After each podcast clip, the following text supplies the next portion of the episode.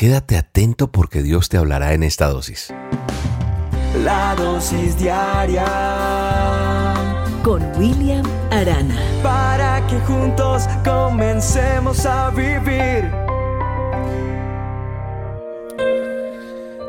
Como ustedes saben, en la Biblia hay cientos de historias que nos apasionan en la medida que las vamos leyendo. La historia de los israelitas cuando tienen que irse para Egipto y vivir allí bajo la esclavitud del faraón, que era la máxima autoridad de este país, pues ellos dependían de él, puesto que los israelitas tuvieron que emigrar a Egipto debido a, constantes sequías en donde ellos estaban en Canaán y Egipto les ofrecía en ese momento mejores condiciones de vida. Pero con el tiempo los israelitas pues fueron prosperando y llegaron a ser una población numerosa y esto hace que los egipcios se sintieran como amenazados. Y entonces el, el faraón toma medidas drásticas para reducirlos un poco y hace cosas fuertes, pero cuando digo que ellos prosperaron, digo crecieron y todo porque sobre ellos hay una bendición de parte de Dios. Es su pueblo escogido. Y ellos tuvieron que llegar a Egipto. Egipto tipifica o representa pecado, tierra de esclavitud, tierra donde estaban subyugados porque eran esclavos del faraón y de todos los egipcios. Y tuvieron que salir un día, lograron salir de allí, lograron salir de la esclavitud y se van pero en momentos de angustia tuvieron deseos de volver cuando vinieron los problemas, cuando vinieron situaciones en las cuales tenían que enfrentar, como fue el mar, como fueron eh, situaciones a veces de pronto de escasez y que pensaron ahora qué vamos a comer o por qué estamos comiendo siempre lo mismo, en fin, habían sido golpeados de una u otra manera, tal vez emocional o espiritualmente.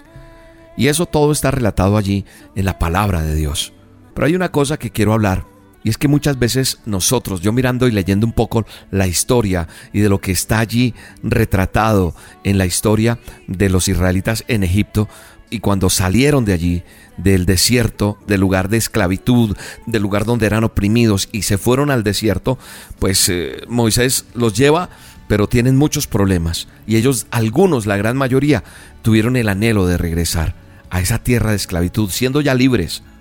Y sabes una cosa, estaba leyendo otro pasaje en la Biblia donde Jesús le contesta cuando le preguntan y, dice que el que pone la mano en el arado y sigue mirando hacia atrás no sirve para el reino de Dios.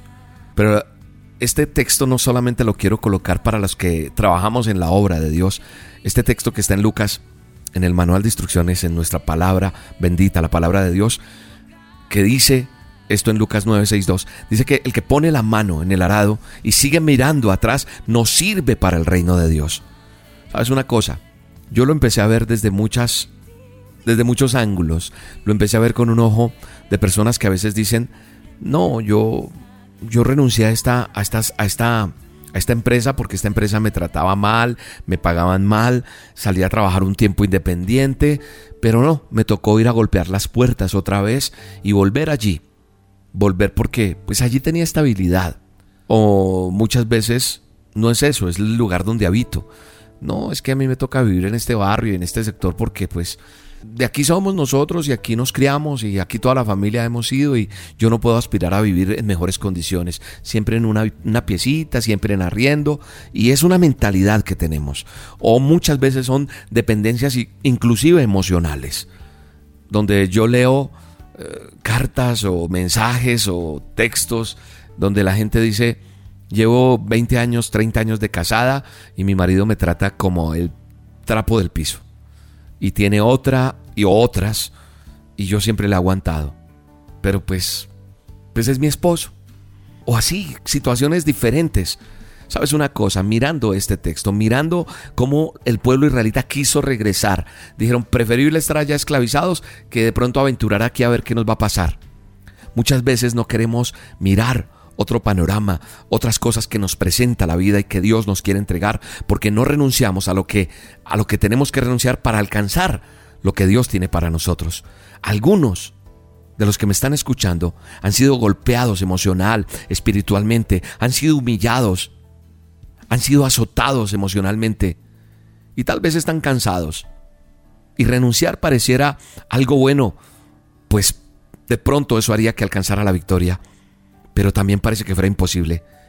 Quiero decirte a través de esta dosis que Egipto, Egipto, Egipto es eso donde no te conviene estar. Egipto es lo que no es tu herencia. Egipto no es tu tierra prometida. La tierra prometida es la que Dios te entrega. Por eso yo mirando este texto en Lucas 9, veía que el que pone la mano en el arado y sigue mirando hacia atrás no sirve para el reino de Dios.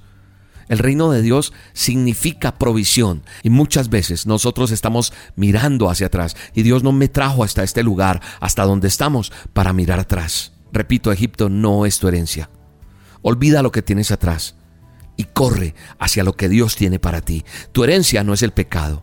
Tu herencia no es volver con esa persona que te está esclavizando. Tu herencia no es volver a coger esa botella en tu mano. Tu herencia no es volver a, a, meter más vicio. Tu herencia no es la mentira, no es la falsedad. Tu herencia no es la crisis financiera. Tu herencia es que Dios suple todas tus necesidades. Padre eterno y bueno, te doy gracias por cada oyente de la dosis. Que hoy entiendan que no hay que mirar atrás, que no hay que regresar, no, que hay que avanzar, que necesitamos salir de Egipto para llegar a esa tierra prometida y que entendamos, cada uno de los que estamos escuchando esta dosis, que debemos renunciar a lo que tal vez consideramos bueno, aférrate a Él.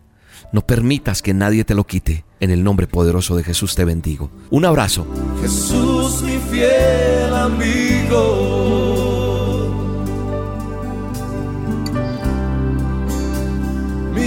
Dulce caminar.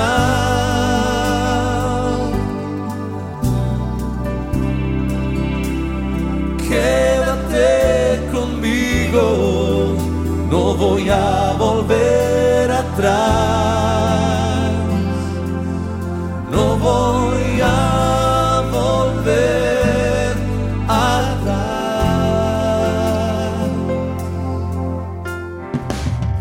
La dosis diaria con William Arana, tu alimento para el alma.